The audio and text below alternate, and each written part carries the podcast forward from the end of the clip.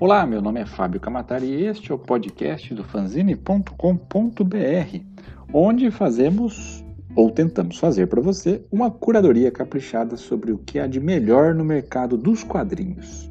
Sim, mudamos a frase de abertura. Fazer curadoria do material lançado em quadrinhos em nosso mercado hoje em dia é um desafio. Nunca tivemos tantas ofertas de títulos, sejam eles bons ou ruins. Portanto, se você estiver lendo ou ouvindo né, algum artigo do fanzine, pode ter certeza que a obra em questão é relevante e merece minimamente a sua atenção.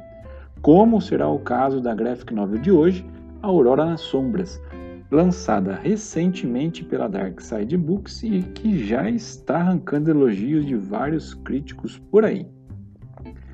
Pois bem, vamos à sinopse oficial. Um grupo de pequenos seres é obrigado a sair do lugar aconchegante onde mora e iniciar uma luta pela sobrevivência em um mundo terrível. Tudo parece dentro dos conformes, certo? Bem, mais ou menos. A casa deles era o cadáver de uma garotinha estirado no meio da floresta. E o lugar para onde eles vão não é nada mais, nada menos do que o mundo que conhecemos como nosso. Seria como se o David Lynch interpretasse Alice no País das Maravilhas. Indicado ao Prêmio Eisner de 2015, esse quadrinho, escrito por Fabienne Wellman, ilustrado pelo casal Marie Pomepois e Sébastien Cosset, perdoem pelo fraquíssimo francês, provavelmente eu estou falando tudo errado. Essa, essa dupla né, de ilustradores assina como como um nome só, que é Kerascoe, e conta a história da doce Aurora e dos seus amigos conforme eles viajam por um mundo bem estranho. Cercados por perigos e incertezas, eles se veem confrontados por situações extremas que despertam sentimentos como inveja, egoísmo, rancor e ganância.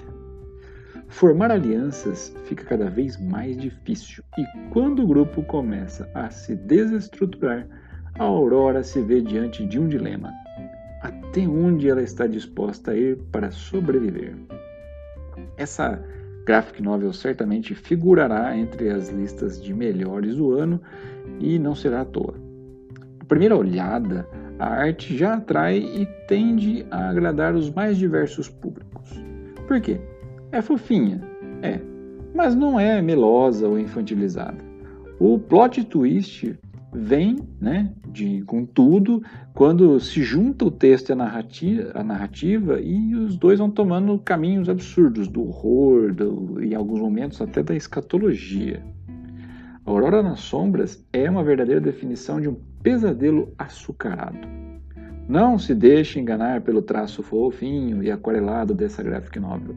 Ela pode ser atraente aos olhos, mas é perturbadora na mesma medida. Assim como o mundo em que vivemos.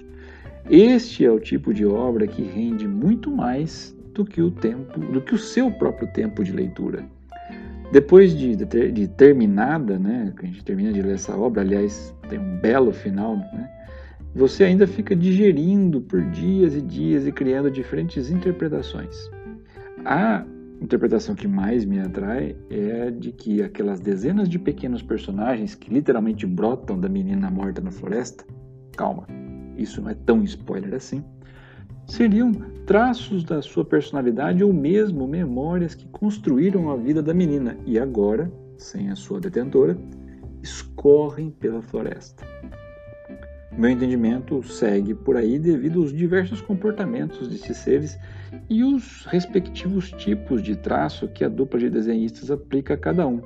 Alguns mais complexos, outros menos, outros assim com um traço bem cartunesco, outros nem tanto. E ecoando a aura estranha e inocência de país, de Alice no País das Maravilhas, né, de Lewis Carroll, aos olhos de David Link e os dilemas morais de O Senhor das Moscas, de William Goldwyn, Aurora nas Sombras mistura o meigo e o brutal para abordar temas como o desmoronamento da civilização e a morte da inocência. Bonito isso, né? É impossível não admirar os tons pastéis das ilustrações, mesmo que, enquanto isso, você esteja refletindo sobre os horrores da vivência humana.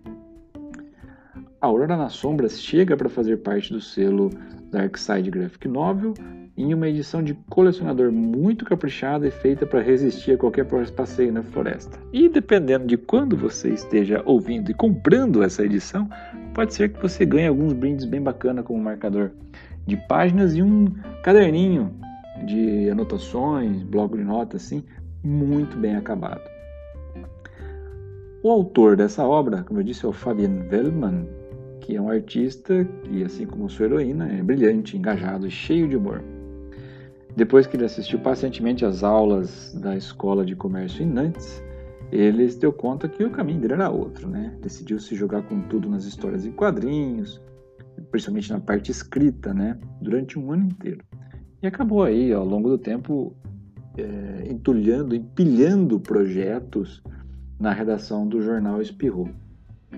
E aí foi recompensado, óbvio, né? Em 98 ele começou lá e, e lá continuou contribuindo com, com todo o portfólio do, do jornal e, e, da editora, né?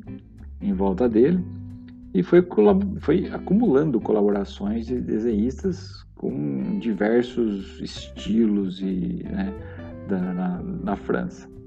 Até que em 2006 ele criou a sua primeira aventura para Espirro e Fantasio, que se chamava Johann e Les Jean e Les Jean Petriflet. Quatro anos mais tarde, né, ele acabou retomando o destino do mais famoso herói das Editions du Poids. Até que 2015, acho que creio que seria a sua obra mais famosa, justamente Aurora nas Sombras. Que ele fez com quem? Com a dupla Kerascoe, que é um casal de desenhistas composto pela Marie e pelo Sebastien. O Sebastião é de 75, nasceu em Paris. A Marie é de 78 e nasceu em Brest. E acabaram se encontrando em Paris para dividir é, apartamento na, na, naquela época. Enfim, os dois acabaram, tiveram carreiras um pouco parecidas, né? Acabaram estudando nas escolas técnicas de desenho de arte e foram trabalhando até que se encontraram, dividiram o apartamento e acabaram ficando juntos e aí trabalhando no mesmo ateliê começaram a fazer trabalhos para imprensa, propaganda, moda, desenho animado e enfim, história em quadrinhos. Vejamos a seguir o que a mídia estrangeira comentou sobre a, a obra na época. O I09 disse que você já viu incontáveis histórias sobre criaturas pequenas e meigas que vivem secretamente no nosso mundo mas você nunca leu nenhuma como Aurora nas Sombras.